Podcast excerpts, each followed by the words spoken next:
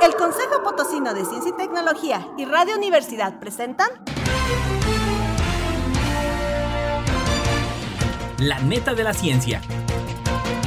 Espacio informativo sobre todo lo acontecido en ciencia, tecnología e innovación. En San Luis, México y el mundo.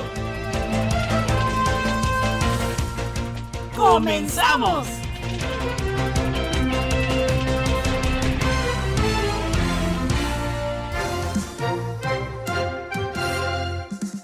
Hola, ¿qué tal? ¿Cómo está? Bienvenidos a la neta de la ciencia, ya medio mes para que se cierre este 2023. Ya lo, siga, ya lo sabe, siga nuestra transmisión a través del Twitter, Instagram, YouTube, en TikTok también y en el Facebook como arroba coposit. Saludan a todos los que nos escuchan a través del 88.5 de FM y 1190 en el AM en amplitud modulada. Y ya lo sabe, todos los capítulos de La Neta de la Ciencia disponibles a través del Spotify de Radio y Televisión Universitaria. Saludando al buen Lalo Carrillo de la, de la gran dinastía de la radiodifusión aquí en San Luis Potosí. Y bueno, pues vámonos ya con los titulares.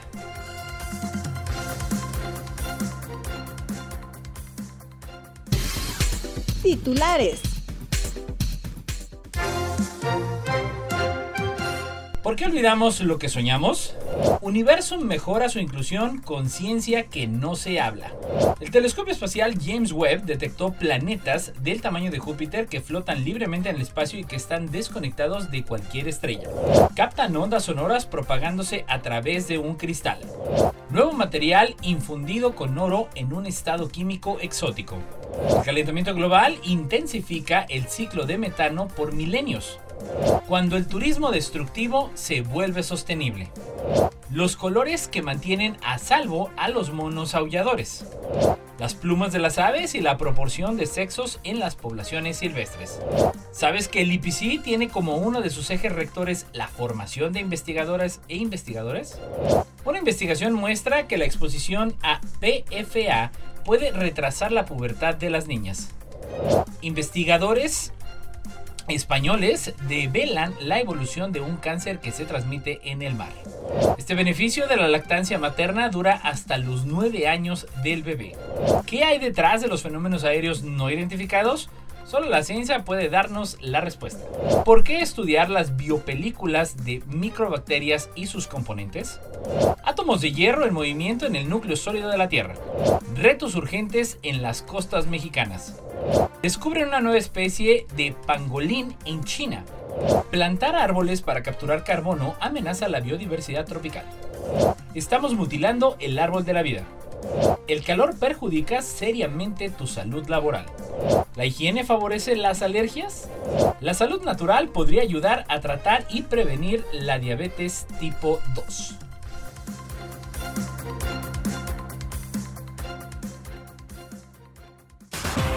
Noticias internacionales. ¿Por qué olvidamos lo que soñamos? Por DW. Es muy común despertar de un sueño vívido y olvidarlo al cabo de unos minutos, incluso segundos. Soñar ocurre sobre todo, aunque no siempre exclusivamente, durante el sueño de movimientos oculares rápidos o mejor conocidos como MOR, M-O-R, por sus siglas en inglés, R-E-M por Right Eye Movement señala un artículo publicado en Scientific American.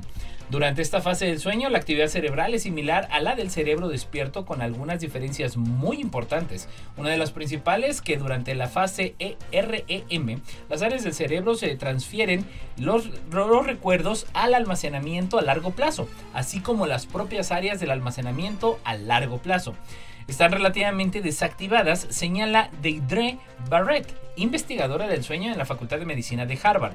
Esto puede ser un efecto secundario del papel de la fase REM en la consolidación de la memoria, según un estudio publicado en 2019 en ratones en la revista Science.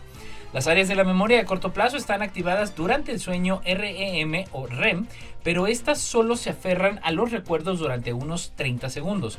De tal forma que recordar un sueño, por lo general, hay que despertarse del sueño REM, indica Barrett. Si, por el contrario, se pasa a la siguiente fase del sueño sin despertarse, ese sueño nunca entrará en la memoria a largo plazo. El sueño REM se produce cada 90 minutos aproximadamente y se alarga a medida que se prolonga la noche. El primer ciclo REM de la noche suele durar solo unos minutos, pero al final de una noche de 8 horas de sueño, una persona suele haber estado en la fase REM durante unos 20 minutos, dice Barrett. Por eso, la correlación más fuerte referente a la memoria de los sueños es el número de horas que se ha dormido. Al dormir solo 6 horas, se tendrá menos de la mitad del tiempo de sueño de una noche de 8 horas. Esas últimas horas de sueño son las más importantes para soñar y la gente tiende a recordar el último sueño de la noche, el que tiene justo antes de despertarse.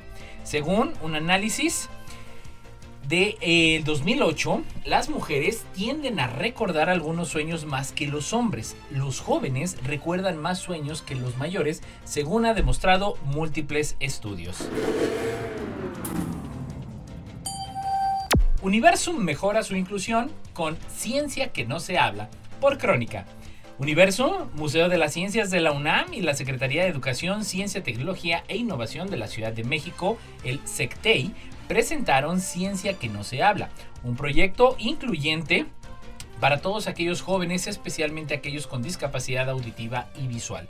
El proyecto busca romper los esquemas tradicionales de divulgación donde las y los científicos o divulgadores escogen los temas que desean presentar, por lo que en este caso se utilizó un método horizontal en el que se le preguntó a la población joven con y sin discapacidad a través de grupos de enfoque y encuestas directas qué les gustaría saber sobre ciencia.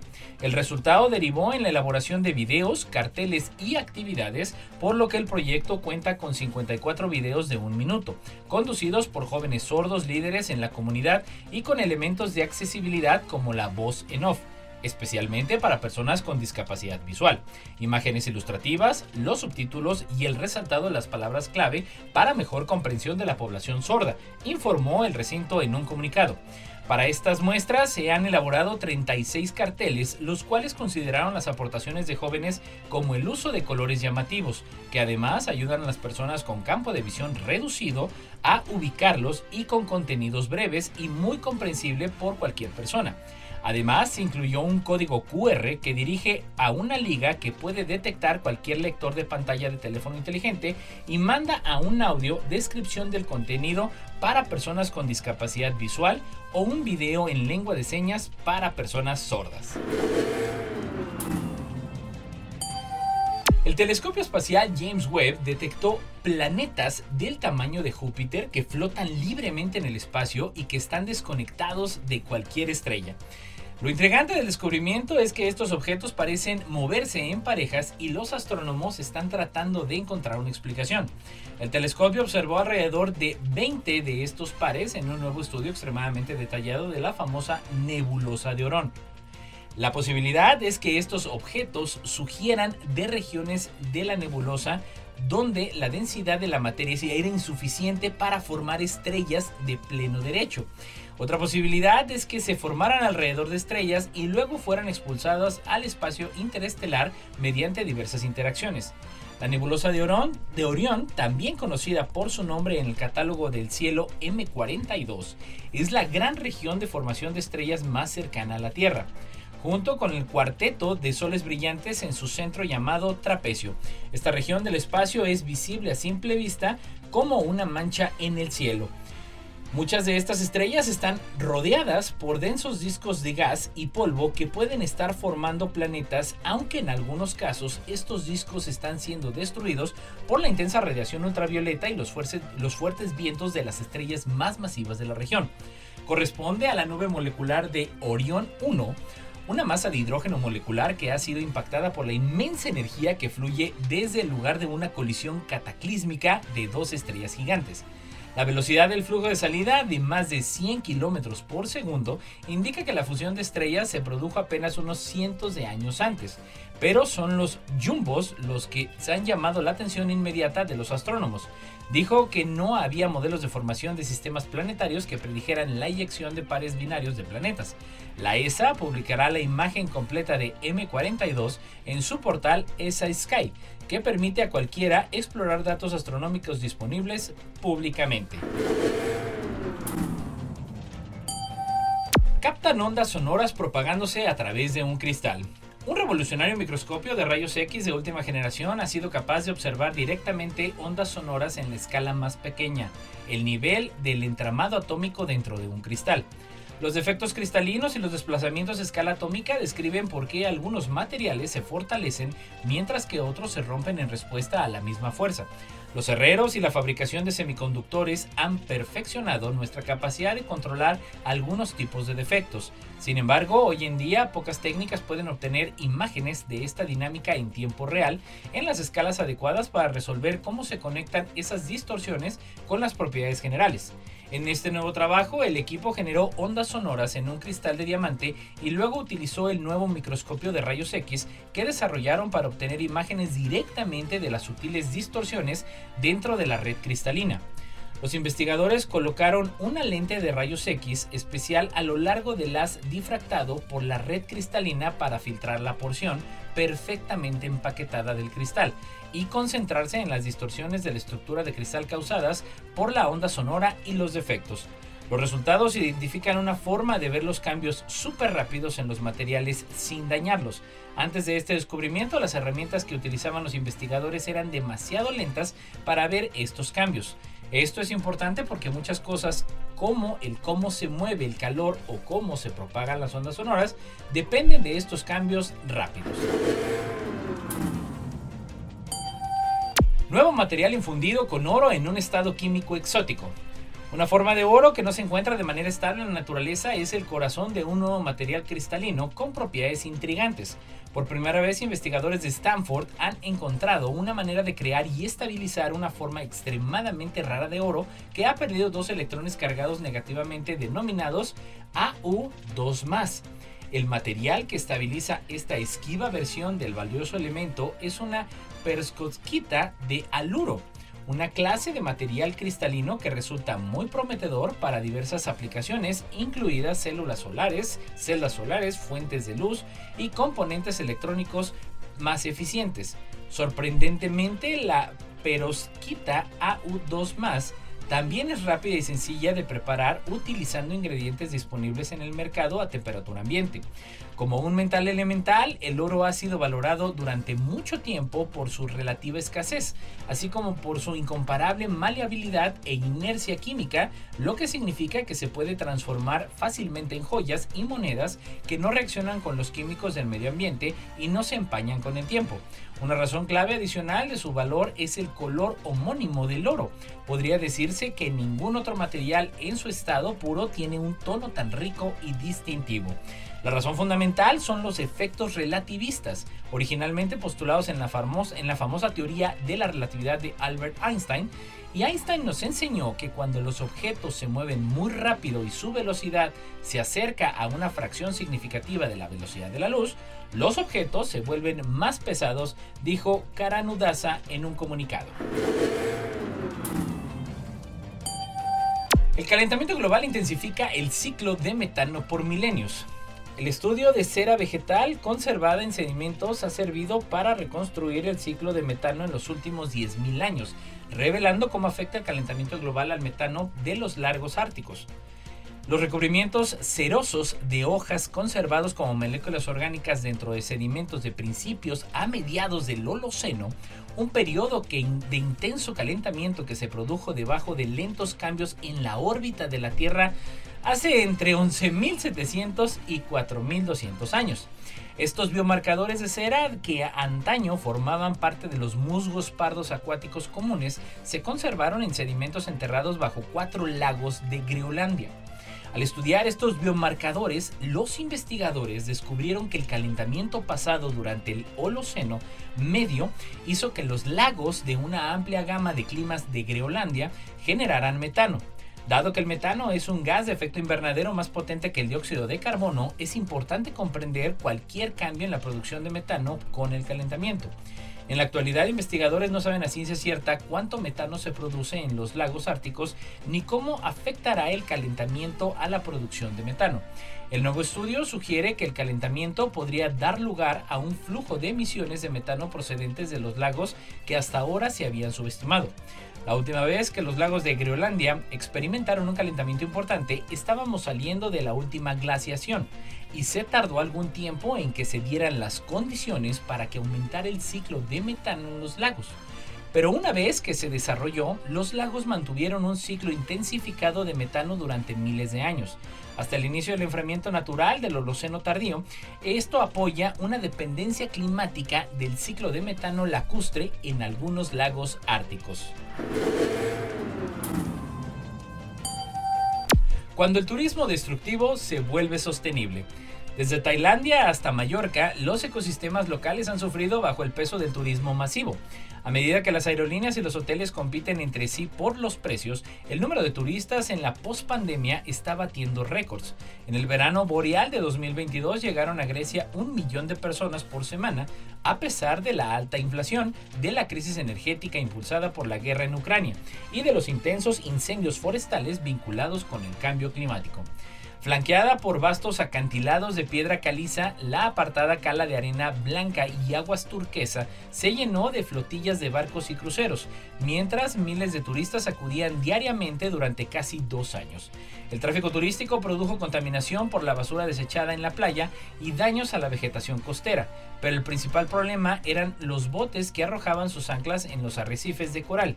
Cuando esa playa se cerró al público en 2018, solo había un 8% de la cobertura de coral en la bahía, en comparación con el 70% de unos 30 años antes. Un equipo replantó el coral destruido para rehabilitar el arrecife en un lapso de 5 a 10 años. Los botes tuvieron que anclar en un nuevo puerto en lugar de hacerlo en la playa.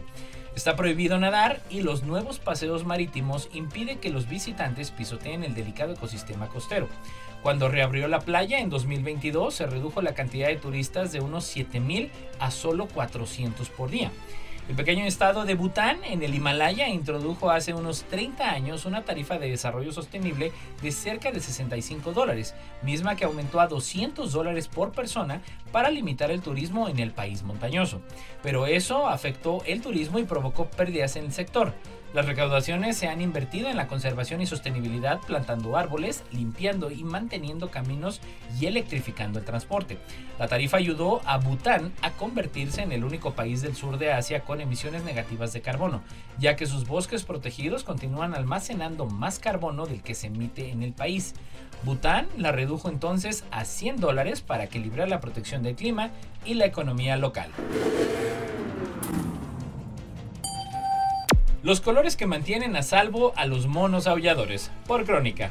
Con frecuencia nos preguntamos si los animales perciben el mundo como nosotros, pero cuando de visión se trata, la respuesta a esa pregunta también trae sorpresas sobre las ventajas de ver el mundo a color. La capacidad de percibir los colores, al menos los que los ojos humanos son capaces de percibir, ocurre gracias a que en nuestra retina poseemos células especializadas llamadas conos fotorreceptores.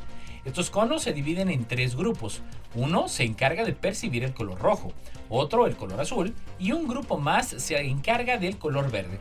Debido a esto, la visión que se basa en la percepción de estos colores se conoce como tricomata, que significa tres colores. Todas estas células especializadas en la retina trabajan en conjunto para generar la gama de colores que conocemos. De la importancia de la detección de colores en el mundo animal, podemos usar como ejemplo a los monos aulladores. De entre, todos los primates que habitan en el continente americano, se ha reportado que son los únicos que tienen visión tricómata, como la nuestra.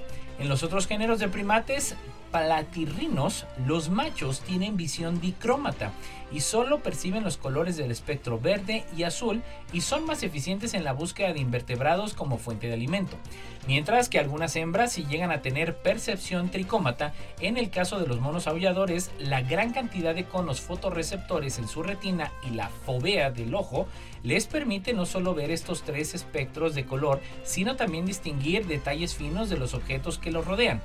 Estas son una característica que han conservado a lo largo de la evolución como primates y aún no se tiene total certeza de por qué, en especial cuando se comparan con los otros géneros platirrinos. las plumas de las aves y la proporción de sexos en las poblaciones silvestres.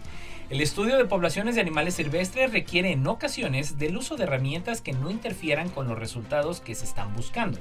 En el caso particular de aves que no tienen coloración distintiva entre hembras y machos, la cuantificación de testosterona en plumas ha permitido diferenciar el sexo de animales capturados. Las plumas son estructuras hechas de queratina que cubren la piel y son propias de las aves protegen todo el cuerpo y ayudan al vuelo. Existen plumas que son impermeables y permiten nadar y sumergirse, como en el caso de los platos y aves acuáticas, mientras que otras protegen el frío, como en el de los pingüinos. Las plumas son importantes para el cortejo y regularmente en los machos presentan coloraciones vistosas para atraer a las hembras y reproducirse. En las plumas se puede medir concentraciones de hormonas para estudiar poblaciones de aves y conocer más sobre su fisiología. Las hormonas son compuestos químicos que regulan procesos fundamentales en los organismos, son secretadas por glándulas y se distribuyen por todo el cuerpo. Un grupo de hormonas son los esteroides, dentro de los cuales se encuentra la testosterona. La testosterona influye en la coloración del plumaje reproductivo de los machos y tiene efectos sobre la conducta como la defensa del territorio, la búsqueda de pareja y el cortejo.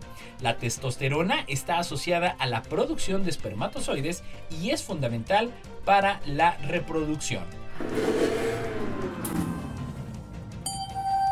¿Sabes que el IPCIT tiene como uno de sus ejes rectores la formación de investigadores e investigadoras?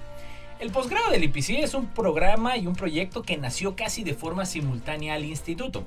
Específicamente en el 2002 inició y en ese entonces la impartición de dos programas de posgrado integrados, maestría y doctorado, que se ingresaron en ese mismo año al programa PIPOF de la CEP CONACYT maestría y doctorado en ciencias en biología molecular y maestría y doctorado en ciencias aplicadas. Este último con opciones terminales en ciencias ambientales, control y sistemas dinámicos y materiales avanzados. El objetivo principal del posgrado del IPCIT es fortalecer el nivel de preparación y formación de recursos humanos como investigadoras e investigadores independientes en ciencia y desarrollo tecnológico y favorecer la interacción de estudiantes de posgrado con grupos de prestigio internacional en el marco de las colaboraciones e investigaciones específicas. Cada una de las cinco divisiones de investigación del IPCIT, a través de sus coordinaciones académicas, difunden periódicamente las convocatorias que detallan el proceso de selección de sus aspirantes a través del portal institucional www.ipcit.edu.mx o redes sociales como Facebook. Los cinco programas de maestría abren convocatoria de ingreso cada año, específicamente a partir del mes de febrero, documento en el que se dan a conocer los diversos productos de selección que estipule cada coordinación académica.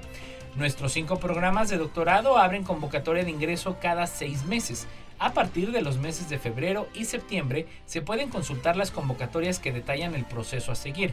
En la mayoría de los programas, la presentación del protocolo de investigación es uno de los elementos entregables más importantes. Los dictámenes oficiales de admisión son enviados a las nuevas personas admitidas al posgrado en los meses de julio y diciembre, según corresponda a la convocatoria en la cual se participó.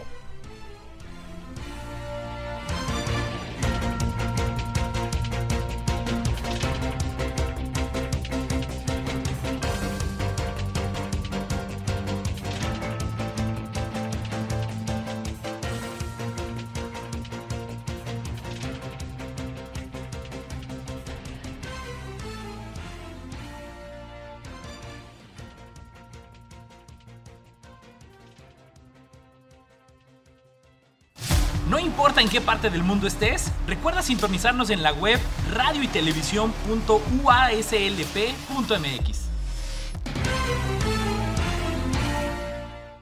Una investigación muestra que la exposición a PFA puede retrasar la pubertad de las niñas. Una investigación de la Universidad de Cincinnati en Estados Unidos muestra que la exposición a las sustancias perfluoralquiladas y polifluoralquiladas Las PFAS, por sus siglas en inglés, puede retrasar el inicio de la pubertad en las niñas.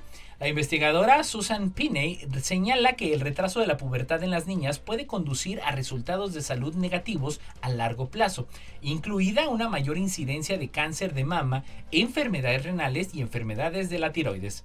La investigación publicada describe los hallazgos del estudio de un total de 823 niñas que tenían entre 6 y 8 años cuando se inscribieron en el estudio. 379 estaban en el área metropolitana de Cincinnati y las otras 444 en el área de la Bahía de San Francisco. Los investigadores querían iniciar el estudio con las niñas antes de que llegaran al comienzo del desarrollo de los senos. Luego le siguieron con exámenes cada 6 a 12 meses para ver cuándo experimentaban los primeros signos de desarrollo mamario y vello público. Los resultados encontraron que el 85% de las niñas de las dos cohortes tenían niveles mensurables de PFAS. La investigación sobre estas es única porque se incluyó el componente hormonal y descubrieron evidencia de disminución de hormonas. Las hormonas que disminuyeron con la exposición a PFAS fueron consistentes con los hallazgos del retraso del inicio de la pubertad. El estudio también encontró que más del 99% de las niñas de los dos cohortes tenían niveles mesurables de PFOA, uno de los PFAS más importantes. existen varios factores que incluyen en la exposición de estas PFAS en el Gran Cincinnati. El río Ohio es la principal fuente de agua potable en el área y una planta de DuPont cerca de Parkersburg Virginia Occidental liberó PFAS en el río que en el río consiste en la espuma contra incendios y hay un campo de entrenamiento contra incendios cerca de esas mismas tomas de agua.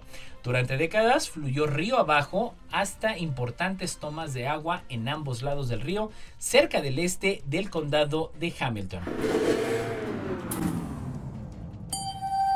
Investigadores españoles develan la evolución de un cáncer que se transmite en el mar.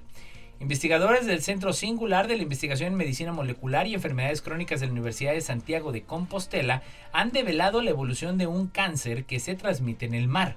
Concretamente han secuenciado los cánceres transmisibles en los bebercheros que pueden propagarse a través del agua descubriendo nuevos conocimientos sobre cómo estos cánceres se han propagado entre las poblaciones animales durante cientos, posiblemente miles de años. Los cánceres contagiosos se descubrieron recientemente gracias a los avances del campo de la genética que nos permiten determinar en qué individuo se originó una célula de cáncer. Actualmente solo se conocen cánceres contagiosos en perros, demonios de Tasmania y varias especies de marinas. En este caso, los cánceres no pueden transmitirse a los humanos y solo se propagan entre berbecheros susceptibles. En conclusión, se cree que estos cánceres contagiosos se originaron en la hemolinfa, se han propagado lentamente a través de las poblaciones europeas de berbecheros, acumulando mutaciones diversas y capturando ocasionalmente mitocondrias de las células huésped como reemplazo de las suyas propias cuando se dañan. El análisis genético de la evolución de los tumores también permitió a los investigadores encontrar estrategias que use el cáncer para evitar su extinción, por ejemplo, la evidencia de que las células cancerosas han robado mitocondrias, los pequeños orgánulos de que generan la energía de la célula, de sus berbecheros huésped al menos siete veces en el pasado. El estudio, realizado en colaboración con varios países, encontró que estos tumores de berbechero son altamente inestables genéticamente. El trabajo halló que estos tumores de berbechero tienen un genoma muy desestructurado, les permitió describir el tejido en que se originaron estos cánceres contagiosos y algunos mecanismos que usan las células de cáncer contagioso para evitar su extinción. Este beneficio de la lactancia materna dura hasta los 9 años del bebé. Una nueva investigación que se presenta en la reunión anual de la Asociación Europea para el Estudio de la Diabetes, la EASD, en Hamburgo, Alemania, que se celebró en por allá del mes de octubre pasado, han vinculado la fórmula infantil y la introducción temprana de las bebidas gaseosas con mayores niveles de grasa corporal más tarde en la infancia. Mientras que los jóvenes que fueron amamantados durante al menos seis meses o más tenían un porcentaje de grasa corporal inferior a los nueve años en comparación con los que no recibieron leche materna durante seis meses. Grupo que incluye a los niños que nunca fueron amamantados o recibieron leche materna durante menos de seis meses. Los niños a los que no se les dio los refrescos antes de los 18 meses también tenían una masa grasa inferior a los 9 años. La doctora Cohen y sus colegas analizaron los datos de más de 700 parejas madre-hijo que participaron en Healthy Start 1, un estudio longitudinal de cohortes sobre cómo el estudio de vida, el estilo de vida y el entorno de una madre durante el embarazo puede afectar el crecimiento y desarrollo de su hijo. Las madres tenían una edad media de 29 años en el momento de reclutamiento y el 51% de bebés eran varones. En las entrevistas realizadas cuando sus hijos tenían 6 y 18 meses, se preguntó a las madres sobre las prácticas alimentarias, incluida la duración y exclusividad de la lactancia materna frente a la alimentación con leche artificial y la edad a la que sus hijos empezaron a tomar alimentos complementarios. Término que engloba los sólidos, cualquier líquido distinto a la leche materna o artificial. A continuación, los investigadores agruparon a los niños en función a la duración de la lactancia materna, es decir, entre seis meses o más frente a menos de seis meses, la edad a la que se introdujo el bebé en los alimentos complementarios, a los cuatro meses o antes, o a los cinco meses o más, y la edad a la que se les introdujo en los refrescos, es decir, entre 18 meses o más frente a menos de 18 meses. Más de la mitad de los bebés, es decir, el 65%, fueron amamantados durante al menos 6 meses. Al 73% se les introdujeron alimentos complementarios o a los 5 meses o más. Y al 86% se le introdujeron los refrescos después de 18 meses. ¿Qué hay detrás de los fenómenos aéreos no identificados? Solo la ciencia puede darnos la respuesta. Existen muchos temas en ciencia como los que aún carecemos de explicación sobre su origen y naturaleza. Uno de ellos que inquieta, conmueve y entusiasma a la población y a los científicos, diría que casi en ninguna misma medida, es desentrañar qué hay detrás de los fenómenos aéreos no identificados, mejor conocidos ahora como FANI, es decir, los antiguos ovnis. Durante los últimos meses se ha producido una auténtica revolución sobre los fenómenos aéreos no identificados, más conocidos internacionalmente como WAP, Unidentified Aerial Phenomena, acompañada de un vorágine mediática científica y política de alta intensidad. Se ha generado también una gran desinformación que requiere definir con precisión cuál es la situación actual. Solo la ciencia puede darnos la respuesta que necesitamos o al menos acercarnos a ella de manera rigurosa. La actualidad acerca de este tema viene marcada por dos importantes acontecimientos que han conllevado diversas acciones. Uno, las declaraciones bajo juramento en el Congreso de Estados Unidos de tres testigos, el ex piloto Ryan Graves, el comandante retirado de la Marina David Fravor y el ex oficial, de inteligencia y ex director de análisis de estos casos, que ha estado ligado al Departamento de Defensa de Estados Unidos, David Grush. En sus declaraciones afirmaron tener conocimiento sobre este tipo de avistamientos. Uno de los participantes sostenía sorprendentemente que el gobierno de Estados Unidos cuenta con un programa para recuperar restos de objetos de posible origen no humano y que incluso se han encontrado restos biológicos. En ningún caso aportaron evidencias y las afirmaciones se sustentan únicamente en la credibilidad personal y profesional de los testigos y en lo expresado bajo juramento. Las iniciativas institucionales, principalmente la apertura de webs específicas y respectivos informes en la NASA y en la oficina denominada All Domain Anomaly Resolution Office, perteneciente a la defensa del Pentágono. Y bueno, finalmente a finales del 2022, el año pasado, antepasado ya, este, ya, ya cerrando este año, la NASA reunió un equipo de investigación independiente y multidisciplinar sobre estos fenómenos. Está constituido por 16 expertos en, distintos temas como astronáutica, oceanografía, científico planetario, profesores, astrónomos, astrofísicos, periodistas científicos, expertos en computación, entre muchos más. ¿Por qué estudiar las biopelículas de microbacterias y sus componentes? Mycobacterium tuberculosis o MTB es la bacteria que causa la tuberculosis o TB, una enfermedad que es una de las principales causas de mortalidad mundial y de la que se calcula que una cuarta parte de las personas portadoras de la micobacteria lo desconoce. En México se registraron más de 28 mil casos de TB en el año 2022. Por otro lado, es preciso mencionar que hoy en día no se ha descrito la presencia de biopelículas de MTV durante la enfermedad, al menos no conforme a la definición tradicional del libro de texto de microbiología, una comunidad compleja de una o más especies de microorganismos que se forma como una capa viscosa adherida a una superficie debido a la producción de una sustancia polimérica extracelular que se adhiere a una superficie o en la interfaz entre superficies, por ejemplo, entre el aire y el agua. Por experiencia propia podemos decir que en nuestros múltiples intentos por obtener financiamiento nacional e internacional para estudiar estas estructuras y su papel en la TV, así como al momento de presentar los resultados de nuestros estudios a revisión de pares en revistas internacionales. Las respuestas reflejan que para los campos médico y microbiológico actuales es difícil aceptar que las, las biopelículas tienen algún papel o relevancia en las TV. Esto solo podemos asumirlo sin tener certeza de ello. Pudo deberse principalmente al enfoque hacia que MTB no forma una estructura adherida a una superficie durante la enfermedad.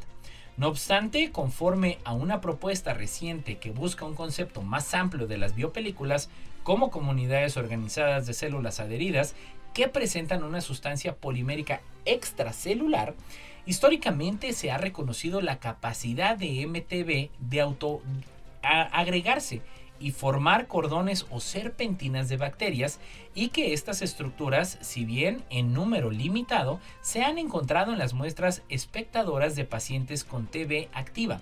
Conforme a la definición más amplia de biopelícula, de biopelícula, los cordones serpentinas o autoagregados de MTB encontrados en exospectaciones o lesiones evaluadas en personas, es decir, o animales también infectados experimentalmente, coinciden con ser comunidades de células adheridas, cumplen con esta parte de la definición. Átomos de hierro en movimiento en el núcleo sólido de la Tierra. Los átomos de hierro que forman el núcleo interno sólido de la Tierra están estrechamente unidos por presiones astronómicamente altas, pero aún así disponen de espacio de maniobra. Un estudio dirigido por la Universidad de Texas, la UT en Austin y colaboradores en China encontró que ciertos grupos de átomos de hierro en esa región del núcleo interno pueden moverse rápidamente, cambiando sus lugares en una fracción de segundo mientras mantienen la estructura metálica subyacente del hierro, un tipo de movimiento conocido como movimiento colectivo, que es similar a cuando los invitados a una cena cambian de asiento en una mesa. Los resultados podrían ayudar a explicar numerosas propiedades intrigantes del núcleo interno que han desconcertado a los científicos durante mucho tiempo, así como ayudar a arrojar luz sobre el papel que desempeña el núcleo interno en el impulso de la geodínamo de la Tierra, el elusivo proceso que genera el campo magnético del planeta. Es imposible que los científicos puedan tomar muestras directamente del núcleo interno de la Tierra debido a sus temperaturas y presiones extremadamente altas. Entonces, Lin y sus colaboradores lo recrearon en miniatura, en el laboratorio tomando una pequeña placa de hierro y disparándole con un proyectil de rápido movimiento. Los datos de temperatura, presión y velocidad recopilados durante el experimento se colocaron luego de un modelo informático de aprendizaje automático de átomos en el núcleo interno. Los científicos creen que los átomos de hierro en el núcleo interno están dispuestos a una configuración hexagonal repetitiva. Según Lin, la mayoría de los modelos informáticos que retratan la normalmente dinámica reticular del hierro en el núcleo interno muestran solo un pequeño número de átomos, normalmente menos de 100. Pero utilizando un algoritmo de inteligencia artificial, los investigadores pudieron reforzar significativamente el entorno atómico creando una supercélula de unos 30.000 átomos para predecir de forma más fiable las propiedades de hierro. A esta escala de supercélula, los científicos observaron grupos de átomos moviéndose, cambiando de lugar mientras mantenían la estructura hexagonal general. Retos urgentes de las costas mexicanas. Necesitamos acciones urgentes para conservar la diversidad única de las costas mexicanas y proteger los riesgos ambientales a los asentamientos humanos en México, que es un país privilegiado, ya que cuenta con más de 11.000 kilómetros de costa, ubicándolo en el lugar 15 a nivel mundial.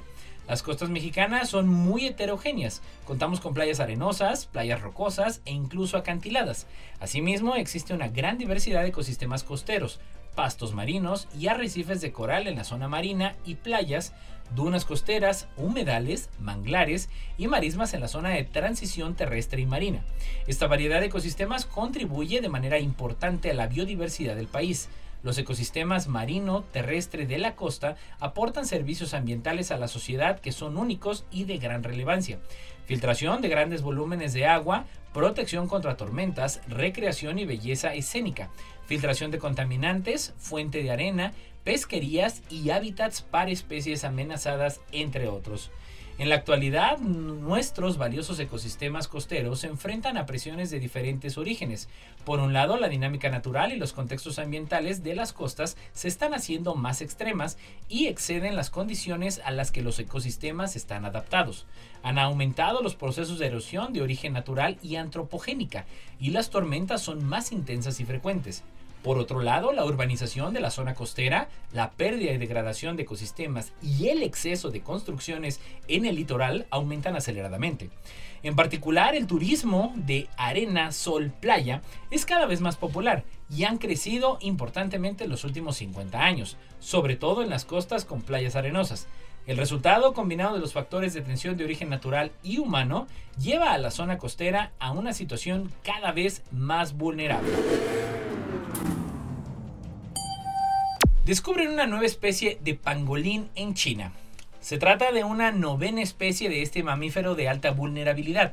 Científicos chinos anunciaron el descubrimiento de una nueva especie de pangolín en China basándose en datos genómicos extraídos de las escamas de estos enigmáticos mamíferos. La nueva especie ha sido nombrada con la denominación científica de Manis mysteria o pangolín asiático misterioso, informó la agencia de noticias Xinhua. Este hallazgo es considerado extraordinario por los expertos ya que han pasado más de 100 años desde el último descubrimiento de una especie de pangolín, el pangolín filipino. Los pangolines son uno de los mamíferos más comúnmente comercializados ilegalmente en el mundo, lo que los coloca en una categoría de alta vulnerabilidad. Hasta antes de este descubrimiento se conocían ocho especies de pangolines, todas ellas clasificadas en la lista roja de especies amenazadas de la Unión Internacional para la Conservación de la Naturaleza o la UICN, y tres de ellas catalogadas como un peligro crítico. El pangolín asiático misterioso fue identificado durante una investigación molecular de especímenes decomisados en las regiones chinas de Yunnan y Hong Kong. Los resultados de esta investigación se publicaron recientemente en las actas de la Academia Nacional de Ciencias. Plantar árboles para capturar carbono amenaza la biodiversidad tropical. Las crisis climáticas han propiciado un auge en las plantaciones comerciales de árboles en un intento de compensar el exceso de emisiones de carbono. Los ecosistemas tropicales, que incluyen bosques, praderas y sabanas, son lugares atractivos para las plantaciones de árboles porque su clima y sus características físicas favorecen un rápido crecimiento de los árboles, y un rápido crecimiento de los árboles significa una rápida captura de carbono.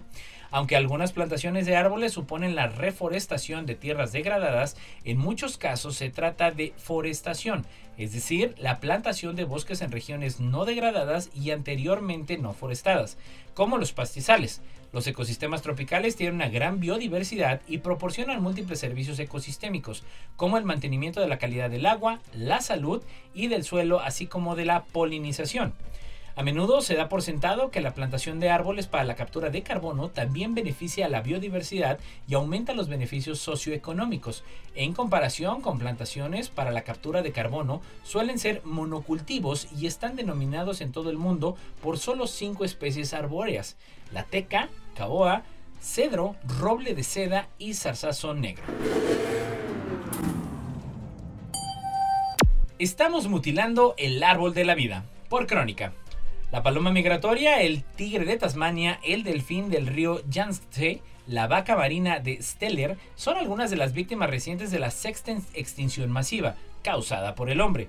Pero la gravedad de la pérdida de biodiversidad continúa y se refleja en las extinciones genéricas y los riesgos de extinción en aumento.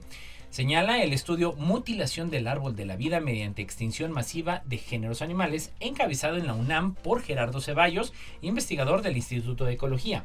Nuestros análisis muestran de dos órdenes, 10 familias y 73 géneros de tetrápodos, es decir, mamíferos, aves, reptiles y anfibios, que se han extinguido desde hace 1500, desde el 1500, lo que representa una pérdida importante de ramas del árbol de la vida.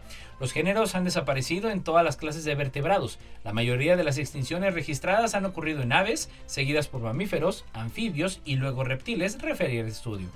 Los órdenes de especies extintas son dos de aves gigantes, las aves elefantes de Madagascar y las moas de Nueva Zelanda.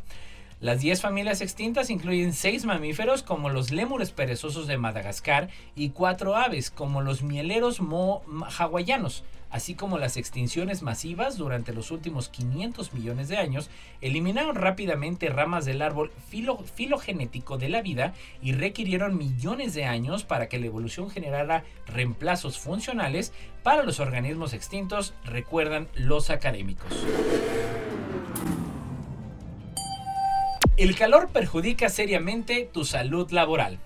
Varios estudios de la Universidad de Cantabria muestran cómo las altas temperaturas, las altas temperaturas suben las posibilidades de sufrir un accidente en el trabajo. En Valencia, en España, el riesgo se incrementa un 13% tras 5 días de calor en España. El verano de 2023 fue el tercero más cálido desde que hay registros oficiales. Solo lo superaron en temperaturas medias los estudios de 2022 y 2023, según los datos de la Agencia Estatal de Meteorología AEMET, que contabilizó cuatro olas de calor en los pasados meses de julio y agosto, con temperaturas máximas que superaron varios días los 40 grados centígrados en gran parte del territorio. Debido al cambio climático, las previsiones muestran que estas olas y episodios de calor extremo serán cada vez más intensos, largos y frecuentes, un horizonte que plantea innumerables retos de la salud pública. Asimismo, las altas temperaturas influyen de múltiples formas en nuestro riesgo de enfrentar y de enfermar de perder calidad de vida o sufrir un accidente laboral, tal y como lo acaba de demostrar una investigación española. En circunstancias normales, la temperatura interna de nuestro organismo no se ve afectada por el ambiente exterior. Solo cuando las temperaturas ambientales se elevan, el cuerpo pone en marcha mecanismos internos, como la sudoración y la vasodilatación, que permiten gestionar el exceso de calor. Sin embargo, estos mecanismos son finitos y no funcionan bien ante subidas del termómetro muy pronunciadas y prolongadas. ¿La higiene favorece las alergias? La idea de que cierto nivel de exposición microbiana puede reducir nuestro riesgo de desarrollar alergias, denominada hipótesis de la higiene, ha surgido en las últimas décadas, pero ahora un estudio publicado en Science Immunology por investigadores del Instituto Karolinska en Suecia pone en entredicho esta hipótesis al demostrar que los ratones con una elevada exposición infecciosa desde el nacimiento tienen la misma capacidad, sino incluso mayor, de desarrollar respuestas inmunitarias alérgicas que los ratones limpios de laboratorio. El modo en el que los microbios pueden prevenir la alergia ha sido un tema de gran interés en los últimos tiempos. Los estudios han surgido de ciertas infecciones que podrían reducir la producción de anticuerpos inflamatorios contra los alérgenos y alterar el comportamiento de las células T implicadas en las alergias. También se ha sugerido que las bacterias buenas de nuestros intestinos podrían desactivar la inflamación de otras partes de nuestro cuerpo. Los investigadores han comparado la respuesta inmunitaria alérgica de los ratones silvestres sucios con la de los típicos ratones de laboratorio Olympus encontrando muy pocos indicios de que la respuesta de anticuerpos se viera alterada o de que la función de las células T cambiara de forma significativa. Tampoco las respuestas antiinflamatorias evocadas por las bacterias intestinales buenas parecían capaces de desactivar la respuesta inmunitaria alérgica. Por el contrario, los ratones salvajes desarrollaron signos robustos de inflamación patológica y respuestas alérgicas cuando se expusieron a los alérgenos. La luz natural podría ayudar a tratar y a prevenir la diabetes tipo 2. La exposición a la luz natural podría ayudar a tratar y prevenir la diabetes tipo 2, según sugiere una nueva investigación que se presenta en la reunión anual de la Asociación Europea en el estudio de la diabetes, la ESAT, en Hamburgo, Alemania. El desajuste de nuestro reloj circadiano interno con las exigencias de una sociedad que funciona 24 horas al día, 7 días a la semana, está asociado a una mayor incidencia de enfermedades metabólicas, entre ellas la diabetes de tipo 2. Asimismo, la luz natural es el mejor indicador del reloj circadiano, pero la mayoría de la gente está en casa durante el día y por lo tanto sometida a una iluminación artificial constante. El aumento de la exposición diurna a la luz natural mejoraría el control de la glucemia en personas con diabetes tipo 2. Este metabolismo suele sugerir y surgir en un ritmo de 24 horas en el que el cuerpo pasa de utilizar carbohidratos como fuente de energía durante el día a utilizar grasas por la noche. Anteriormente se había demostrado que las personas con mayor riesgo de diabetes tipo 2 son menos capaces de realizar este cambio y queríamos averiguar si la exposición a la luz natural facilitaría el cambio en personas que ya padecen diabetes. Y para ello se realizaron una serie de pruebas metabólicas a un grupo de personas con diabetes tipo 2 cuando se exponían a la luz natural y cuando se exponían a la luz artificial y compararon los resultados. Los 13 participantes, con una edad media de 70 años, un índice de masa corporal de 30.5 kilogramos por metro cuadrado y un HbA1c de 6.1 de glucosa plásmica en ayunas, mismos que son, se alojaron en instalaciones de investigación, lo que permitió controlar estrictamente su exposición a la luz y sus pautas de comida y actividad. Bueno, eso es todo por el día de hoy aquí en La Neta de la Ciencia. Ya lo sabe, como cada jueves en punto de las 11 de la mañana, nos escuchamos la próxima semana. Gracias a Lalo Carrillo en los controles, como siempre. Yo soy Edgar Jiménez del Consejo Profesional de Ciencia y Tecnología. Le deseo un excelente cierre de semana. Esto fue...